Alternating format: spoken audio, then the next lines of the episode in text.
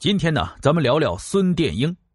在那个年代啊，恐怕没有一个人的头衔有孙殿英那么多，那么复杂。他分属过那么多的势力，头衔来回切换，让人目不暇接。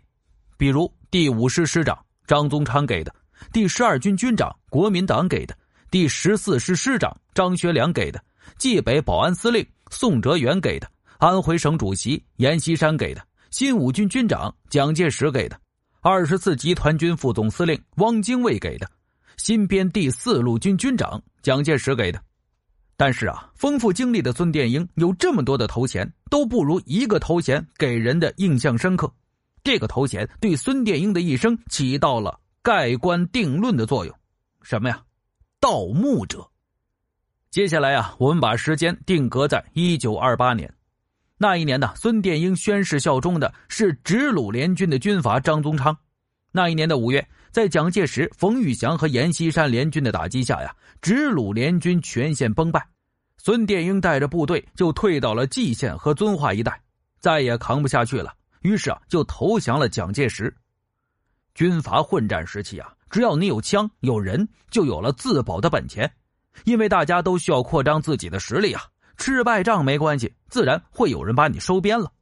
蒋介石也不例外，他收编了孙殿英的部队，并给了他一个第六军团第十二军军长的头衔。一九二八年六月，负责剿匪的孙殿英啊，率领部队就驻扎在了蓟县的马申桥附近。这个地方啊，没什么特别之处，就是离一个地方非常近，哪儿啊？清朝的东陵。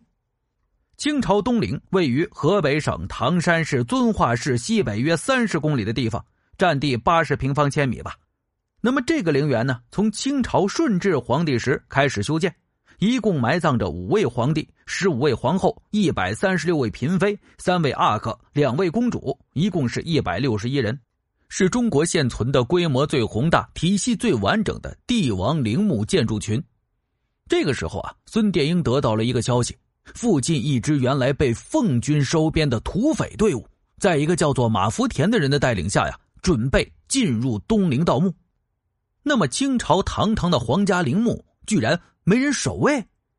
其实啊，原来是有的。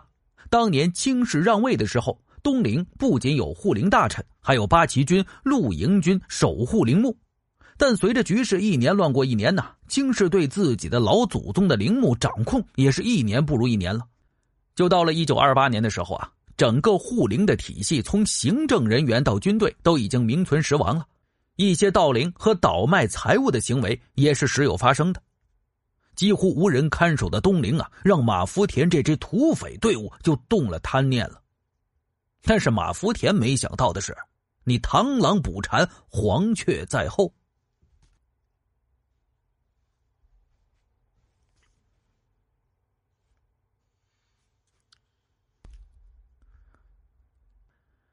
孙殿英其实早就对东陵有想法了，而马福田正好给他了一个机会。得知马福田企图盗墓的消息之后啊，孙殿英立即派出了一个团，轻而易举的击溃了马福田的土匪队伍。然后呢，孙殿英趁势宣布东陵三十里范围内就戒严了，以军事演习为名，赶走了所有的残存的守陵人员，全面封锁东陵。这孙殿英虽然也是土匪出身。但是啊，他毕竟一路混过来，经验非一般土匪能比的。啊，这个时候他做了三件事啊。第一件事他派自己的师长谭文江赶到一百多公里外的北平。去北平当时有两个目的：一是拜会自己的上司第六军团总指挥徐元全，啊，先探探风头。毕竟封锁东陵外面呢，已经开始有人议论了。打探下来是风平浪静。二呢。是拜访了一些大清遗老和当年的太监，打听清朝的一些丧葬礼仪以及东陵的构造。第二件事，他通知了遵化县的知事，说他的部队不会就地筹粮啊，不骚扰百姓，而是会到其他地方去运粮。所以啊，请遵化县准备三十辆骡马车。第三件事，他经过周密的盘查之后啊，决定向两座陵墓动手，一座是慈禧太后的陵墓。老佛爷喜欢各种的奢侈品呐，肯定不会空手而归。另一座是乾隆帝的陵墓，他是大清最鼎盛时候的皇帝，陪葬的宝物肯定多呀。这三件事做完呢，孙殿英等到天黑就开始动了手了。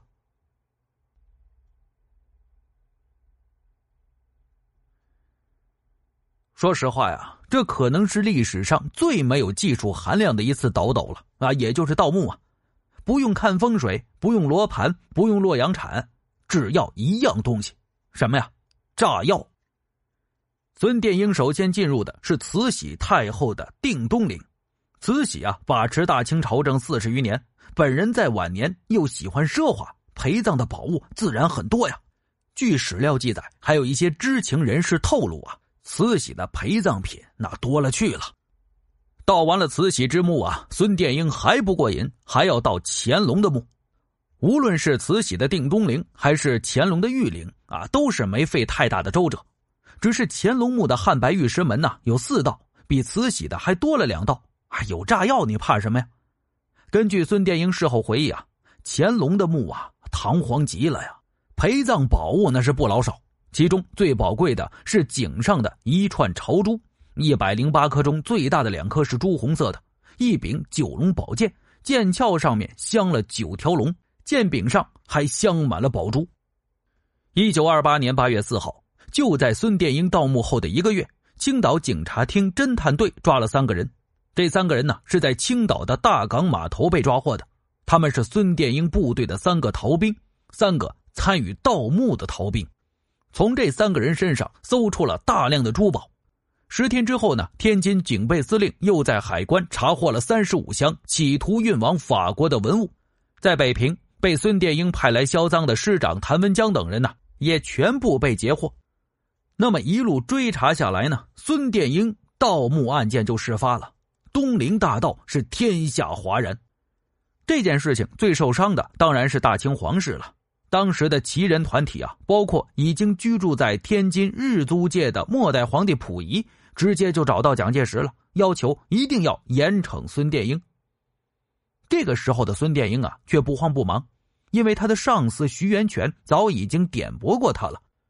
外面传你啊，这次盗了几万万元的宝物，舍不得孩子套不着狼啊。那么，按照后来孙殿英自己的供述啊。一场波及面极广的行贿行为啊，就这样开始了。可以说呀，从上到下都被孙殿英打通了关系。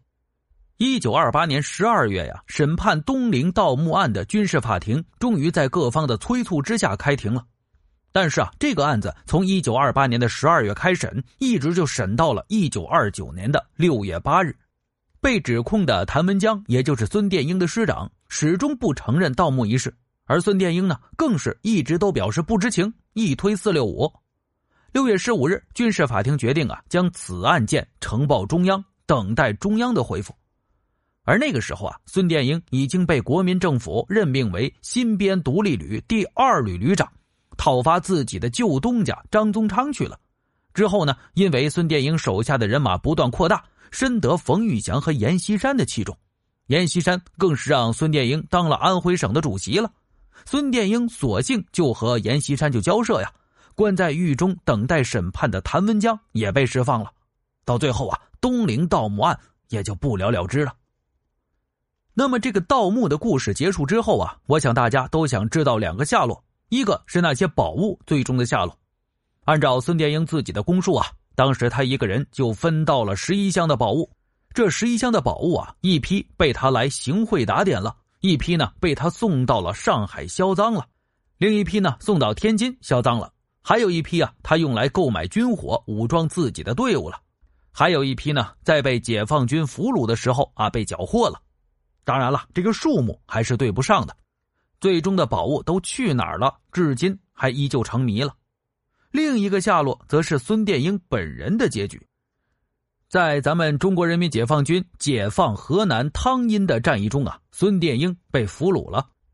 因为在抗日战中的热河战场上，孙殿英的部队啊表现的还算是不错的，还很有骨气。所以说呢，解放军在俘虏孙殿英之后啊，对他相当的宽待，还允许他带一名侍卫照顾他的生活。不过呀，他由于长期的吸食鸦片，得了当时属于不治之症的咽喉痢。最终，在一九四七年的秋天病重而死了。说实话呀，反正他死之后呢，要么没人知道他，要么知道他的人不会说他呀担任过什么军长啊、师长或者主席，而只会出奇一致的说一句话：“哎呦，那个盗墓的，我知道。”